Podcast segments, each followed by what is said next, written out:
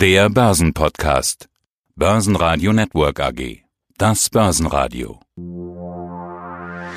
Marktbericht. Studio Sebastian Leben, Peter Heinrich und Andreas Groß. Außerdem hören Sie diesmal den globalen Anlagestrategen Heiko Thieme, zu Rohstoffen und Coronavirus Rohstoffexperte Markus Grüne, zum Schweizer Dividendenadel Christian W. Röhl, zu Siemens Robert Halver, Leiter der Kapitalmarktanalyse der Baderbank, zu den Infineon-Zahlen Bernd Hops, Leitung des Bereichs Kommunikation und Politik und zur Gewinnwarnung wegen Corona bei AT&S CEO Andreas Gerstenmeier.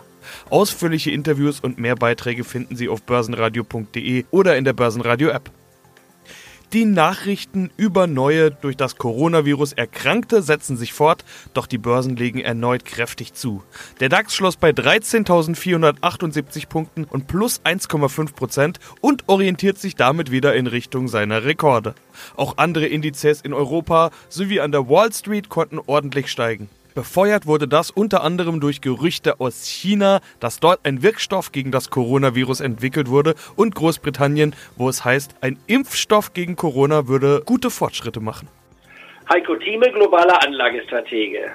Ich erwarte explosionsartige Entwicklung aufgrund der Innovation, die wir haben hier. Wir werden anders dastehen im nächsten Jahrzehnt. Ich würde zum Beispiel, um ein Beispiel zu nennen, das sogenannte iPhone gibt es in zehn Jahren nicht mehr. Das ist dann eine alte Klamotte, so wie heute ein altes Ericsson und Nokia-Telefon um die Jahrhundert, um die Jahrtausendwende war. Das war das äh, Telefon schlechthin. Ja, kann man wieder einstampfen. Genauso schnell wird es hier sein. Wir werden ganz andere Technologien haben, die uns mitbestimmen und nach vorne treiben. Das heißt, es wird besser, es wird schneller sein und wir können alle davon profitieren. Das heißt, auch in der Krankenversorgung wird die, äh, die, die Behandlungstechnik wird anders sein. Was wir dort bisher schon erlebt haben, ist atemberaubend. Aber was vor uns liegt, ist noch atemberaubender. Das heißt, wir müssen ein bisschen den Blick nach vorne werfen und nur auf den Straßen zu demonstrieren, ist meines Erachtens keine Lösung. Und dann Eigentum kaputt zu machen, wie wir es in Frankreich gesehen haben in den letzten äh, zwölf Monaten durch die äh, gelben Westen, ist auch falsch, denn ich kann nicht mehr verlangen, wenn ich das Existierende dabei zerstöre. Das ist falsch, das zerspaltet die Gesellschaft. Wir müssen zusammenarbeiten, wir müssen näher zusammenkommen und das können wir und das ist auch nach wie vor meines Erachtens die Zukunft, die wir haben. Deswegen bleibe ich sehr optimistisch. Wir werden neue Höchststände sehen und Sie kennen ja meine langfristigen Prognosen. 50.000 DAX ist das Mindestziel bis zum Jahr 2050, aber vorläufig in diesem Jahr war extrem formuliert, die beiden Bandbreiten, nach unten hin bis zu 12.000, nach oben Luft bis 15.000, wobei die 15.000 Marke optimistischer ist als die 12.000 Marke, das zu sagen. Und deswegen warte ich ab, dass wir nochmal die 13.000 Marke testen, unterschreiten und dann würde ich gezielter mit mehr Kauf Kaufempfehlungen kommen als zurzeit. Zurzeit habe ich ein halbes Dutzend Empfehlungen, die man machen kann, aber äh, das sind wenige. Ich würde heute nicht unseren Clubmitgliedern sagen, wenn ihr Bargeld habt, geht jetzt massiv in den Markt hinein. Bitte haltet euch ein bisschen zurück. Denn mal ein extremes Beispiel. Tesla. Tesla ist die Eiger Nordwand. Wer einmal die Eiger Nordwand sieht, oder ich nenne das Matterhorn. Ich war ja in Matterhorn einmal hochgeklettert gestiegen. Ich war 1972, hat mich sehr viel Angst und Schweiß gekostet, muss ich zugeben. Aber auf der anderen Seite, wenn man oben steht, geht es genauso steil runter. Deswegen bitte nicht hier auf solche Raketen setzen, nachdem sie sich verzehnfacht haben oder was auch immer äh, und den Prognosen glauben, dass sie sich nochmal verhundertfachen von hier. VW hat da 2008, ich war auch einen Anstieg erlebt bis auf 1000 Euro und Herr Merkel, äh, Merkel nicht hatte damals, ich war als Milliardär, äh, die äh, Aktie leer verkauft er hatte recht im Nachhinein. Sie ist dann 80 Prozent ungefähr gefallen, aber da war er schon tot, denn er hatte selbst noch begangen, weil seine Lehrposition erstmal gegen ihn ging und er konnte diesen Anstieg nicht mehr ertragen. Also man muss diese Dinge ins richtige, in die historische Form setzen. Zurzeit gibt es hier Riesenübertreibung. Es gibt aber auch enorme Chancen, die wir haben werden in diesem Jahr. Deswegen jetzt erst einmal abwarten. Ich würde also nicht glauben, dass wir hier das, was in den letzten Tagen dieser Woche passiert ist, der Trend ist. Denn wenn wir so weiterfahren, wie wir es am Montag gemacht haben, dann sind wir beim DAX Index bei 30 oder 40.000 am Jahresende. Und äh, liebe Clubmitglieder, das passiert nicht. Wir fahren zurzeit schon wieder mit Übergeschwindigkeit auf der Börsenautobahn. DAX-Gewinner des Tages war Infineon mit mehr als 10% plus. Mein Name ist Bernd Hops. Ich leite die Kommunikation und Politik bei der Infineon Technologies AG. Und wir wollen über ihre Quartalszahlen sprechen. Sind ja nicht die Jahreszahlen, verschobenes Jahr. Die Zahlen sind zwar rückläufig, das war aber erwartet worden und sie sind auch besser als der Markt dachte. Infineon übertrifft die Erwartungen, auch ihre eigenen Erwartungen, also das, was sie kommuniziert hatten. Die Aktie springt an die DAX-Spitze. Ich hatte vorhin mal 5% plus gesehen. Herr Hobbs, irgendwie scheinen alle zufrieden zu sein. Sind Sie es auch? Also wir sind insofern zufrieden, als wir ziemlich genau da beim Umsatz rausgekommen sind, was wir erwartet hatten, nämlich bei äh, minus 7 Prozent. Das äh, erste Geschäftsquartal, also was das letzte Kalenderquartal ist, ist bei Infineon immer traditionell ein bisschen schwächer. Dann, da haben sie den Weihnachtseffekt. Äh, viele Sachen, die dann Weihnachten unterm Tannenbaum liegen, sind schon im Herbst produziert worden. Klassischerweise haben wir da natürlich dann eben die Produkte reingeliefert und äh, haben dann entsprechend keine Bestellungen oder weniger Bestellungen dann im Dezember. Auch insgesamt durch die Ferien und durch das etwas langsamere Geschäftsleben ist das erste Geschäftsquartal dann etwas gedrückt. Das ist aber ganz normal. Das ist historisch immer so zu sehen. Was auch uns sehr freut, ist, dass wir die Profitabilität ordentlich erhalten konnten dass es dann einen Sondereffekt geben würde durch neue Bestandsberechnungen, die in diesem Quartal das erste Mal zur Anwendung kamen. Das hatten wir schon vorher in unserer Prognose drin. Es gab aber noch ein paar Sondereffekte, die dazu geführt haben, dass unsere sogenannte äh, Segmentergebnismarge, mit der wir unser operatives Ergebnis messen, ein bisschen über dem rausgekommen ist, was wir ursprünglich geguidet hatten.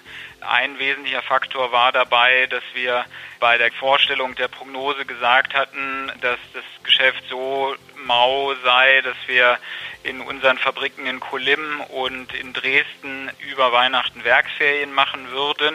Wir haben dann aber gesehen, dass aus einer Division Power Management und Multimarket doch Anzeichen stärkerer Nachfrage wieder kamen und dann haben wir kurzfristig die Kolleginnen und Kollegen gebeten, doch die Produktion weiterzuführen.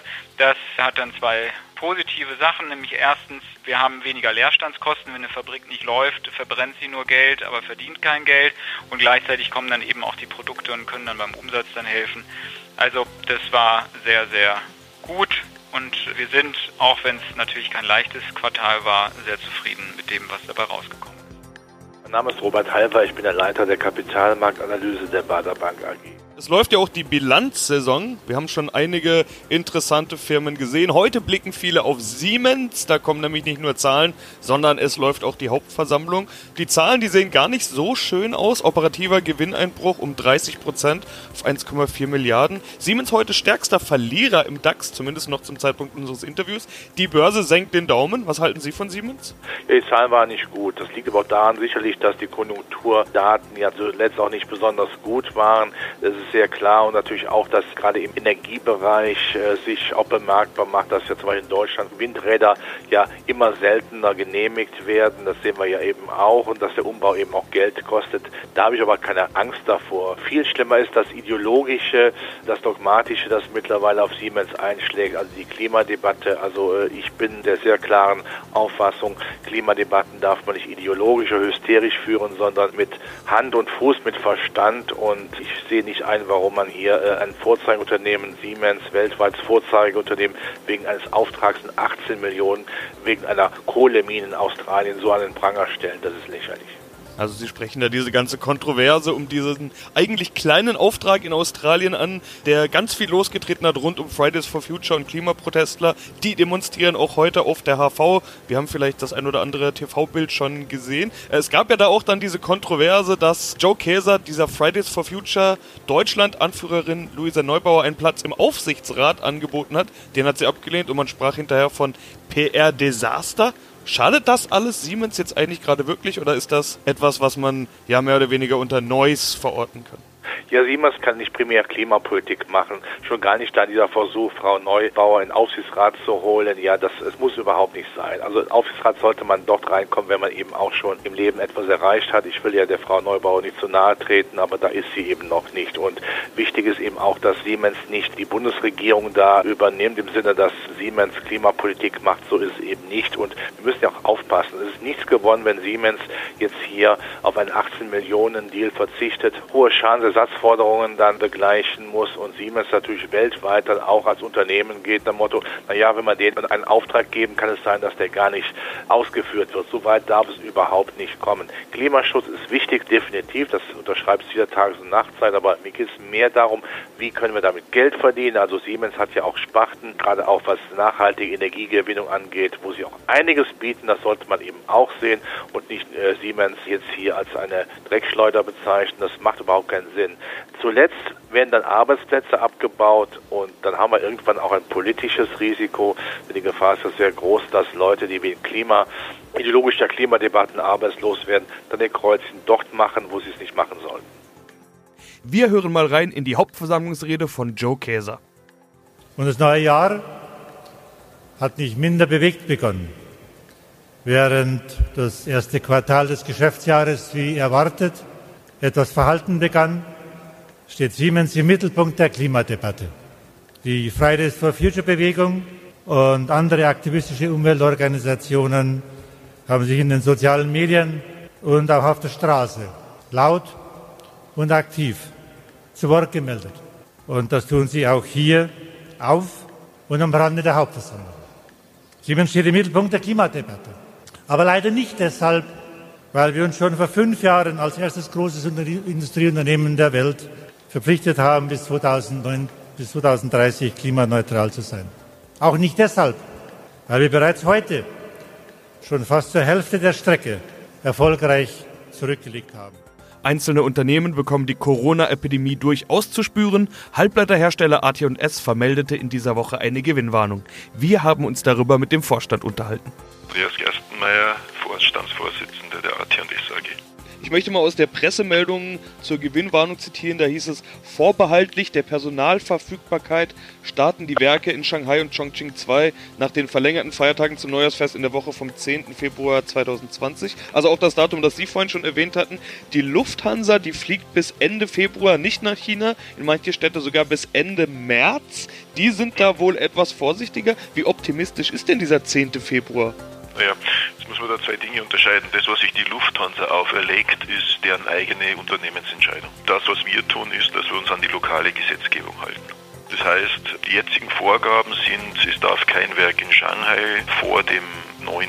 Februar produzieren, wenn es nicht irgendwelche Sondergenehmigungen gibt und die sind sehr rar. Das heißt, vom heutigen Stand der Kenntnisse kann man davon ausgehen, dass am 10. die Produktion wieder beginnt wissend, dass wir natürlich in einem extrem volatilen Umfeld sind und sich morgen die Situation auch wieder ändern kann, in die eine oder andere Richtung. Was heißt denn vorbehaltlich Personalverfügbarkeit? Also befürchten ja, Sie, dass die alle krank sind? Nein, also es ist eines natürlich festzustellen, dass während dieser verlängerten Urlaubsperiode jetzt auch der Personentransport in China extrem eingeschränkt ist. Also die Leute tun sich sehr schwer, wenn sie etwas weiter weg nach Hause gefahren sind, was ja auch durchaus aus dem Raum Shanghai nennenswert Menge von Leuten sind. Und man weiß ja, dass ja viele hundert Millionen Menschen in China zum Neujahrsfest unterwegs sind. Wenn da in dem Zusammenhang die Transporte massiv reduziert werden. Also Sie können momentan davon ausgehen, dass es innerhalb von China nur ganz limitiert Individualverkehr gibt. Im gleichen Umfang gibt es praktisch keinen Bustransport, Überlandbusse. Der Zugverkehr ist deutlich reduziert und die Flugverbindungen, die sich sowieso nur wenige leisten können, sind aber auch eingeschränkt. Das heißt, es können nur sehr limitiert Menschen überhaupt reisen. Und das wird auch bis zum 9. sich nicht ändern. Das heißt, mit dem 10. beginnen auch dann die Rückreisebemühungen der Mitarbeiter in die Standorte, wenn sie nicht schon auf irgendwelchen anderen Kanälen inzwischen in der Nähe sind. Heißt für uns, bevor wir jetzt diese Ad-Hoc-Meldung geschalten haben, haben wir versucht, Szenarien zu simulieren, gewissen Annahmen dahinter natürlich, wie könnte ein Hochlauf der Werke stattfinden. Er wird sicher nicht so sein, dass wir am 10. das Werk anschalten und dann zu 100% Kapazität zur Verfügung haben. Das ist technisch ein Thema, aber auch, es werden die Mitarbeiter schrittweise Tag für Tag zurückkommen. Und davon gehen wir aus. Und deswegen liegt unserer Kalkulation auch zugrunde eine gewisse Hochlaufkurve der Kapazitäten, die bedingt ist durch Technologie, aber auch bedingt durch Mitarbeiterverfügbarkeit. Und wir gehen davon aus, dass wenn man dem in Summe zusammenzählt, circa drei bis vier Wochen Produktionsausfall haben. Licht und Schatten liegen an der Börse oft dicht beieinander. Kürzlich erst hatte Tesla erste Gewinne vermeldet und die Anleger in Freudentaumel versetzt. Heute dagegen meldet General Motors nach einem schwachen Quartal Land unter und rutscht in die Verlustzone. Zum einen hatte ein Streik belastet, außerdem der schwache Absatzmarkt in China und dann will man natürlich die Tesla-Konkurrenz nicht zu weit von der Leine lassen und muss deswegen kräftig in E-Mobilität investieren. Noch einmal USA. 3, 2, 1, deins könnte es bald für eBay heißen. Angeblich hat der Betreiber der New Yorker Börse Interesse an eBay und hat ein Angebot gemacht. Mit dem Angebot der Intercontinental Exchange wäre eBay mehr als 30 Milliarden Dollar wert, schreibt das Wall Street Journal. Noch ist alles offen, aber die eBay-Aktien liegen trotzdem deutlich im Plus. Die Compure Group hat bei der Konkurrenz eingekauft, sehr zur Freude der Anleger. Von Cerner in Deutschland und Spanien kauft man den Bereich Krankenhausinformationssysteme. Und dazu präsentiert Compure Group einen freundlichen Ausblick aufs laufende Jahr. Die Aktien hausieren zweistellig. Die Aktien der MTU dagegen liegen heute am DAX-Ende und verlieren über 2%, nachdem JP Morgan die Papiere auf neutral gesenkt hat. Auf den Triebwerksbauer kommen kurzfristig große Herausforderungen zu, so die Begründung. Anleger nehmen Gewinne mit, nachdem die Aktie kürzlich auf Allzeithoch gestanden war.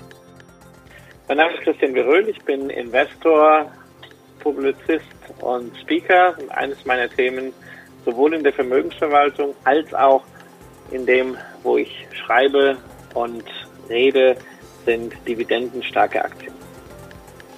Machen wir ein Schweiz-Spezial. Nun wird's nobel oder auch adelig. Ich selbst komme gerade aus Davos vom WEF, also vom Weltwirtschaftsgipfel. In der aktuellen Ausgabe des Börse Social Magazins von Christian Drastil geht es auch um den Dividendenadel der besten Schweizer Firmen. Hier gibt es einen Index, auch des Schweizer Wertpapierhauses Leontech Securities. Der Mann mit dem blauen Blut in den Adern ist Christian Röhl. Der Mann, der den Dividendenadel definiert. Das klingt jetzt alles nobel. Das heißt, Sie als Adelsexperte suchen die Krönung der besten Schweizer Dividendenaktien heraus. Jetzt haben wir über diese vielen Kriterien gesprochen. Wenn Sie jetzt diese ganzen Kriterien anwenden, welche Aktien kommen denn dann in den Dividendenadel Schweiz Index? Ja, es sind sämtliche Aktien, die alle meine Anforderungen erfüllen. Es sind aktuell 17 Werte mit dabei. Ein paar Werte, die eigentlich die Kriterien erfüllen würden, fallen im Index äh, durchs Raster, weil wir uns natürlich bei dem Index auf die Werte konzentrieren, die ein Anleger auch realistisch handeln kann, auch wenn er es selber macht. Also das heißt mal 1,5 Millionen äh, durchschnittliches Handelsvolumen pro Tag wollen wir schon sehen. Äh, ganz einfach, sonst sind Spezialwerte, die haben Liquiditätsrisiken und da hat kein Anleger wirklich was davon, wenn man die in einen Index packt. Was bleibt übrig? Ja, natürlich die drei Werte, die jeder kennt, wenn es um Schweiz und Dividenden geht, sozusagen das Schweizer Taschenmesser der Dividendeninvestoren oder die Dividendendreifaltigkeit der Eidgenossen, sprich Nestlé, Novartis und Roche Holding. Alle drei Werte defensive Unternehmen, Giganten in ihrer Branche, sehr stabiles, sehr stetiges Ausschüttungsverhalten, über 20 Dividendenanhebungen in Folge. Das Ganze kombiniert mit einer sehr, sehr ordentlichen Rendite, aber natürlich auf der anderen Seite einem relativ niedrigen Wachstum. Dennoch sind alle drei Werte mit dabei, aber eben nicht alleine, sondern die Schweiz hat eine ganze Reihe von hochinteressanten Unternehmen, eben nicht nur im Finanzbereich, sondern auch im Technologiebereich, wie beispielsweise eine Sonova Holding, einen der weltgrößten äh, Hersteller von Hörgeräten oder beispielsweise auch eine Interroll Holding. Markus Grüne hier, Herausgeber von Pipeline, das globale Rohstoffjournal, dem Rohstoffmagazin für aktive Anleger. Viele Edelmetalle sind gesunken, aber das auch schon vor dem Coronavirus. Also Kupfer und Co., Kupfer, Eisenerz, Aluminium, Blei, Zink, selbst Silber und Palladium fallen. Die ja. Industriemetalle fallen wie ein Stein. Das war eine Meldung bei uns im Börsenradio am 29. Januar. Der Kupferpreis ist Mitte Januar mehr als 10% eingebrochen. Verluste sind ja durch den gesamten Industriemetallpreissektor zu verzeichnen. Doch der US-Aktienmarkt versucht sich an einem Rebound. Warum sind eigentlich die Preise gefallen? Ja, dieses Jahr hat ja für die Rohstoffmärkte schon so einige interessante Entwicklungen geboten. Und mal angefangen von der Iran-Krise Anfang des Jahres, dann über die Unterzeichnung des Phase 1-Deals, ne, des amerikanisch-chinesischen Handelsabkommens, ein Impeachment-Verfahren gegen den US-Präsidenten gab es und jetzt eben den Coronavirus. Und ja, die Rohstoffmärkte reagieren entsprechend volatil, was nicht verwunderlich ist angesichts der wirtschaftlichen Bedeutung Chinas selbst, aber ja aufgrund, auch aufgrund dessen Stellung im internationalen Gefüge. Und Sie haben es schon angesprochen, insbesondere die Metalle, aber auch sagen wir mal konjunktursensitive Güter wie Öl reagieren da natürlich entsprechend. Und wenn wir mal den Kupfermarkt, wenn ich da nochmal drauf zurückkomme, Sie hatten es ja angesprochen, der ist stark gefallen. Ich schaue gerade mal seit, seit Ausbruch dieser Geschichte bis zum Tief waren es knapp ja, 15 Prozent. Jetzt aber auch schon wieder in der Erholung. Und Kupfer ist eben für China der wichtigste Konjunkturindikator, den wir so im Rohstoffbereich haben. Wenn man sieht, dass China, allein China mehr als 50 Prozent der Kupfernachfrage ausmacht, dann kann man sich vorstellen, was da eine konjunkturelle Delle eben dann auch ähm, bedeuten, bedeuten kann. Jetzt erholt sich Kupfer gerade wieder aktuell, vorgestern noch 2,50, jetzt wieder fast 2,60 Dollar. Das ist auch schon erheblich und begründet eben damit, dass eben die Gefahr einer weltweiten Pandemie eben als nicht mehr existent, kann man fast sagen, gesehen wird. Die Aktienmärkte reagieren ja eben ähnlich. Gerade lese ich also wirklich kurz vor unserem Interview, dass wohl in Großbritannien ein Impfstoff gefunden wurde, um das Problem zu lösen. Was dran ist, das lässt sich natürlich so von dieser Warte hier aus schwer sagen. Aber wenn dem so ist, dann reagieren die Märkte eben wieder mit starken Aufschlägen. Börsenradio Network AG Marktbericht